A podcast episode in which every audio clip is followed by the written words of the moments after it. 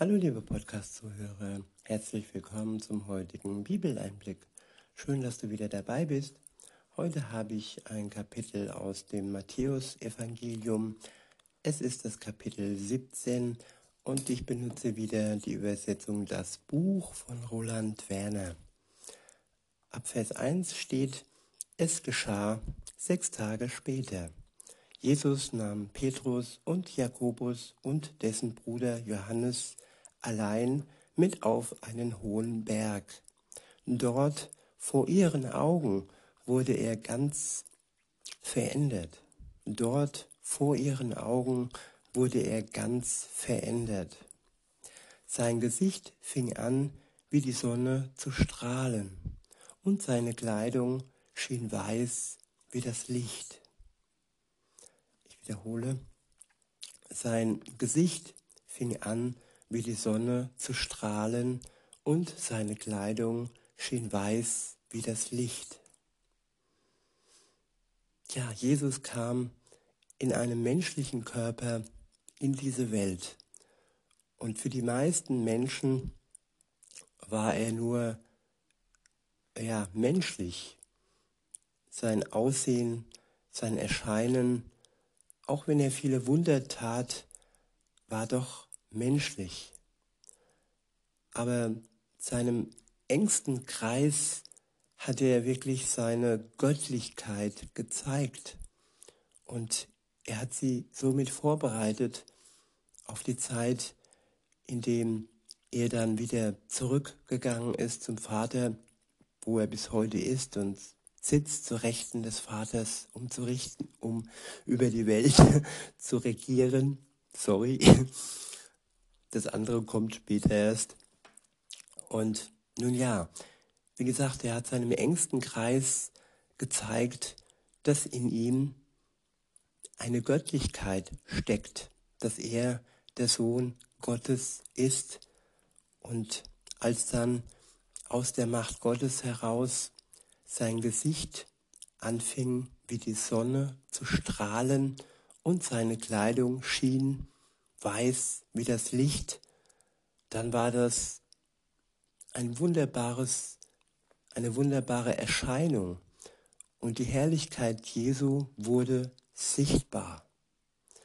Und sie wurde für uns hier aufgeschrieben, so dass keiner sagen kann, dass Jesus einfach nur ein Prophet war und eben nicht Gottes Sohn. Nein, es war Gottes Sohn und dies wurde hier durch diese Erscheinung, durch diese Strahlen, ja, deutlich gemacht. Und dann kam da noch mehreres hinzu. Weiter heißt es, plötzlich erschienen Mose und Elia vor ihnen. Sie waren in ein Gespräch mit Jesus vertieft. Da brach es aus Petrus heraus. Jesus, Herr, es ist gut, dass wir hier bleiben. Ja, das war sozusagen der Himmel auf Erden. Es war sozusagen ein kleiner Vorausblick, wie es denn dann später sein wird im Himmel. Mose und Elia waren ja alle schon bei Gott und dies wurde hier auch sichtbar. Ihre himmlische Anwesenheit wurde auf der Welt für Petrus und die anderen sichtbar. Und ja, er war Mensch und er wollte, dass es so bleibt. Er wollte hier bleiben auf dem Berg und wollte nicht mehr zurück ins Leben. Er wollte einfach dieses herrliche Strahlen, diese Herrlichkeit nicht mehr missen und nicht mehr loslassen. Wer kann ihm das übel nehmen? Weiter heißt es, wenn du es willst, dann baue ich drei Hütten, eine für dich und eine für Mose und auch für Elia eine.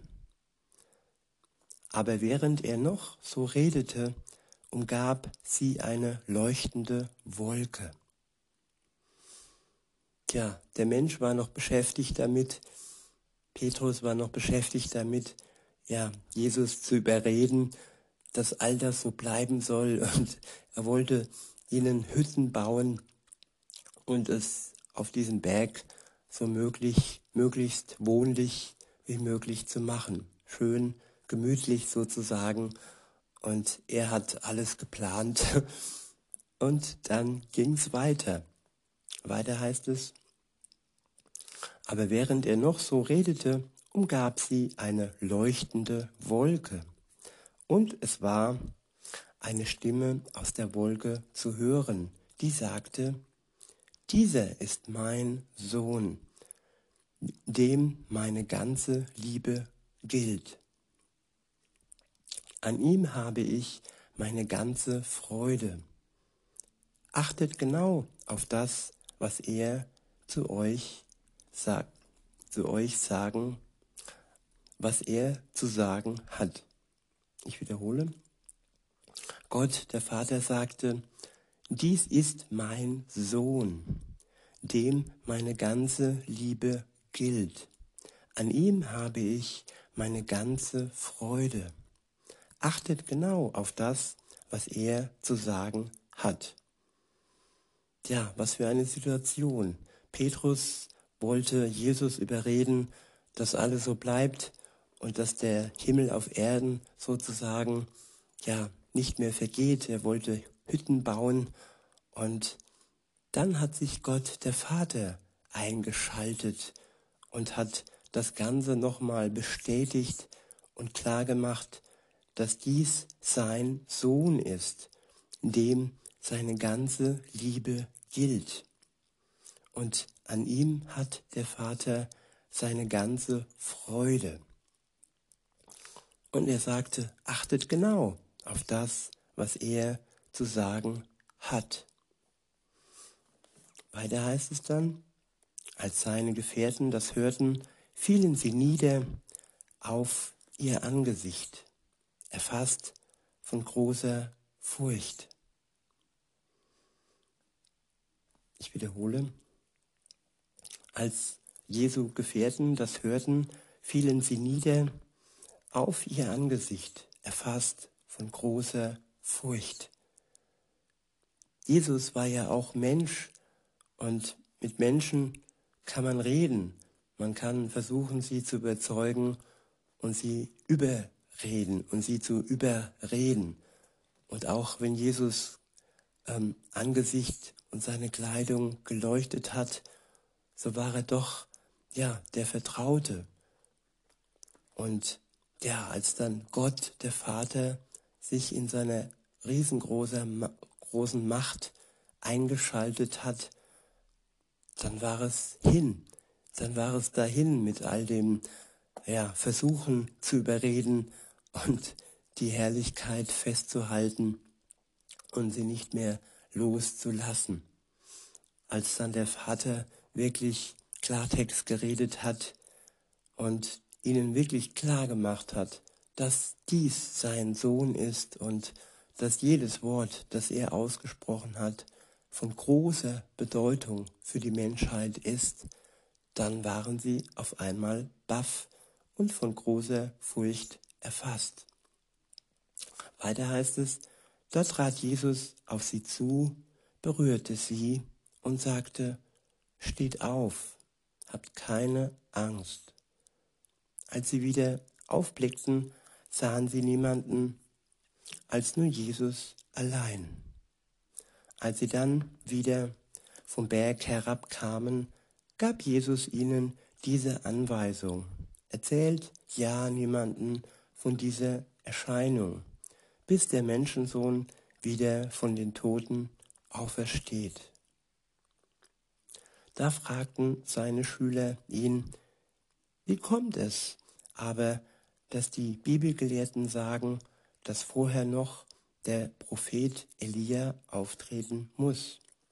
Er antwortete, die Aussage stimmt. Elia wird kommen und alles wieder zurechtbringen. Doch ich sage euch, Elia ist schon gekommen. Aber die Leute haben ihn nicht erkannt, sondern sind so mit ihm umgesprungen, wie sie es wollten. Genauso wird der von Gott beauftragte Menschensohn unter ihnen leiden müssen.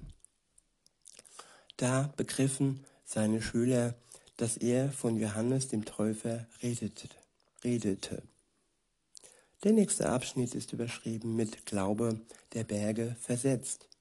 Ab Vers 14 steht, als sie wieder dorthin kamen, wo sich eine Menschenmenge angesammelt hatte, rief ein Mann ihm entgegen. Er fiel vor Jesus auf die Knie, lief ein Mann ihm entgegen. Er fiel vor Jesus auf die Knie und sagte, Meister, du musst mir helfen, denn mein Sohn verliert immer wieder das Bewusstsein und muss furchtbar leiden. Dann fällt er in das offene Feuer und auch oft ins Wasser. Ich habe ihn zu deinen Schülern gebracht, aber sie waren nicht in der Lage, ihn gesund zu machen. Alleine Gott ist in der Lage, uns gesund zu machen. Menschen, auch wenn sie noch allzu sehr mit Gott in Verbindung stehen, sind es nicht, die ja gesund machen können. Es ist alleine der Glaube und es ist alleine die heilende Macht und Kraft Gottes, die uns gesund werden lässt. Weiter heißt es, da ergriff Jesus das Wort. Was seid ihr doch für Menschen ohne echtes Vertrauen auf Gott? Ja, wenn wir beten, dann sollen wir das im Vertrauen auf Gott tun. Dann sollen wir nicht irgendwelche Worte vor uns hin plappern, sondern gewiss sein, dass alleine Gott uns erhören kann und unserem Leben in gute Bahnen leiten kann, uns heilen kann und alles bezweckt, was gut für uns ist. Weiter heißt es, euer Herz ist überhaupt nicht auf ihn ausgerichtet. Wie lange kann ich es noch mit euch aushalten? Ja, wie lange kann er es noch mit ihnen aushalten? Das ist, ja, das sind harte Worte. Und es ist eine Frage, die wir uns auch stellen müssen. Wie lange haben wir noch dieses geringe Vertrauen? Und wie lange sind wir noch zu sehr auf uns fixiert und zu wenig auf Gott? Alles hat seine Zeit. Im Moment und jetzt und hier und heute leben wir noch in der Zeit der Gnade. Und wie lange diese Zeit der Gnade noch läuft, das weiß kein Mensch. Du kannst dich heute entscheiden, liebe Zuhörerin, lieber Zuhörer, dass du dein Vertrauen ganz auf Gott setzt nicht nur ein bisschen an Ostern, an Weihnachten, sondern tagtäglich und ohne Unterlass. Es liegt alleine an uns, wie eng die Beziehung zu Gott ist und wie groß das Vertrauen zu ihm ist. Und ja, wie groß der Raum in uns ist, den wir ihm, seinem Geist, geben. Denn er kann wirken oder er kann auch ja unterdrückt werden. Das ist alleine unsere unser freier Wille und es liegt in unseren Händen, wie Gott in unserem Leben wirken kann und wie seine Kraft in uns wirken kann. Weiter heißt es, Ich wiederhole mal den letzten Vers. Da ergriff Jesus das Wort. Was seid ihr doch für Menschen ohne echtes Vertrauen auf Gott? Euer Herz ist überhaupt nicht auf ihn ausgerichtet. Ja, wir können unser Herz auf ihn ausrichten, wie eine Antenne, wie eine Satellitenschüssel auf den Satelliten, der da ausstrahlt. Wir müssen zuerst den Weg zurück schaffen. Wir müssen uns drehen. Wir müssen uns um 180 Grad drehen, weg vom Bösen hin zu Gott. Und wenn wir unser Herz auf ihn ausgerichtet haben, dann kann das Leben mit Gott, die Beziehung mit Gott erst beginnen, wenn wir ihm zugewandt sind, wenn wir seinem Wort zugewandt sind und wenn wir zu ihm reden, so wie ich jetzt zu euch, so könnt ihr auch zu Gott reden, offen, frei und ohne vorgefertigte Worte, die ihr ablest, sondern einfach so, wie ihr es bedürft und wie es der Beziehung zu Gott äh, gut tut. Weiter heißt es, wie lange soll ich euch noch ertragen? Bringt den Jungen hierher zu mir.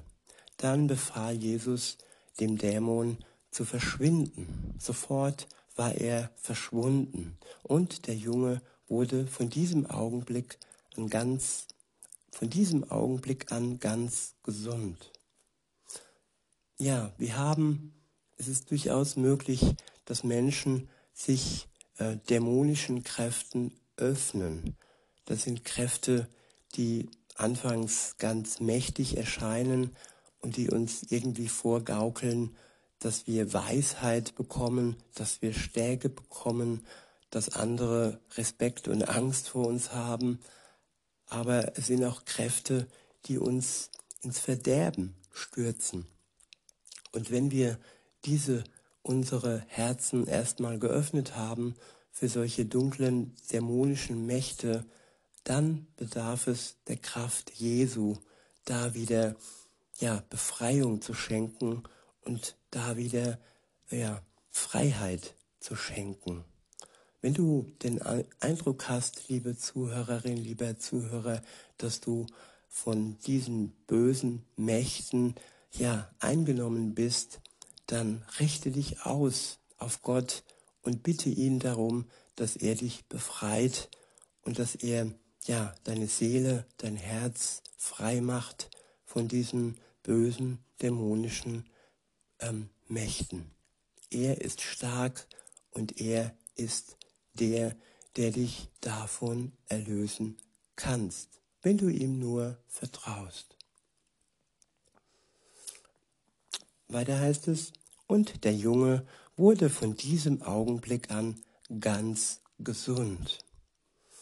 Als sie von dort fortgingen und allein mit Jesus waren, fragten ihn seine Schüler, warum waren wir nicht in der Lage, den Dämon auszutreiben? Jesus antwortete, der Grund dafür ist euer mangelndes Vertrauen. Ich sage euch ganz deutlich. Wenn euer Vertrauen auch nur die Größe eines Senfkorns hätte, dann könntet ihr zu diesem Berg sagen, bewege dich von hier und er würde sich versetzen. Ja, Gott kann wirklich alles bewegen, wenn wir ihm vertrauen. Und er bewegt das, was nötig ist und das, was gut ist die Sache mit dem Berg, das war ein Bild. Aber die Sache mit den Dämonen, das ist auch ein Berg, ein riesiger Berg, der Menschen belastet und der ihr Herz schwer macht und ja, der aber gelöst werden kann, wenn das Vertrauen auf Gott nur so groß wäre wie ein Senfkorn, ein winzig kleines Senfkorn. Ihr braucht kein großes Vertrauen. Ihr braucht nur, ja, die Ausrichtung auf Gott und die Loslösung von dem Denken, dass ihr etwas ohne ihn bezwecken könnt. Der nächste Abschnitt ist überschrieben mit noch eine Ankündigung. Ab Vers 22 heißt es, später, als sie sich wieder in Galiläa aufhielten, sagte Jesus zu ihnen, es wird so kommen, der Menschensohn wird den Menschen ausgeliefert werden. Die werden ihn umbringen, aber am dritten Tag wird er wieder lebendig werden. da wurden sie von großer Trauer erfasst. Ja, sie trauerten, weil sie nur den Anfang ähm, vor Augen hatten, dass er ausgeliefert wird und dass er sterben wird. Aber das Ende, dass Jesus am dritten Tage wieder lebendig werden wird, das haben sie anscheinend nicht so ganz erfasst. Denn das ist Grund zur Hoffnung, dass Jesus durch seinen Tod am Kreuz und durch die Auferstehung den Tod somit die Macht genommen hat, ihn überwunden hat. Und wenn wir an Jesus glauben, dann werden wir das durch die Kraft Gottes auch so erfahren. Wir werden erlöst, befreit von unserer Schuld und wir werden ebenfalls Auferstehung, auferstehen zum ewigen Leben und nicht zur Verdammnis. Das wird nur für die zutreffen, die sich nicht für Jesus entscheiden und die ihm nicht ihr Vertrauen schenken. Weiter heißt es, als sie dann nach Kapernaum kamen, liefen die Eintreiber der Tempelsteuer auf Petrus zu und sagten, will euer Lehrer nicht auch die doppelt, Doppeldrachme für den Tempel bezahlen? Petrus sagte, natürlich. Dann ging er in das Haus hinein. Dort kam ihm Jesus zuvor und sagte, was meinst du, Simon, von wem erheben die Herrscher auf der Welt die Zölle und Steuerabgaben? Von ihren, von ihren eigenen Kindern oder von den Kindern fremder Leute? Petrus sagte, von den anderen Leuten. Als er diese Antwort gab, sagte Jesus, dann sind die Kinder also von den Abgaben befreit aber damit wird ihnen kein Anlass gegeben, sich von Gott abzuwenden. Tu jetzt Folgendes. Geh an das Seeufer und wirf deine Angel aus. Den ersten Fisch, der anbeißt, nimm heraus und öffne seinen Mund. Darin wirst du eine Münze finden, die den zweifachen Wert einer Doppeldrachme hat. Die nimm und gib sie ihnen für mich und dich. Tja, Gott gibt, was benötigt wird, was wir ja an Steuern geben, was wir ja der Gemeinde geben. Er wird uns geben, was nötig ist und jeder gibt, was er kann. Auch wenn er eine Münze in einem Fisch findet, und das sogar der doppelte Wert ist von dem, was er hätte geben müssen. Gott versorgt uns mit allem, was wir brauchen und benutzt da, da manchmal ziemlich große Wunder und da können wir uns noch überraschen lassen, was uns im Leben noch so entgegenlacht. In diesem Sinne wünsche ich euch noch einen schönen Tag und sage bis denne.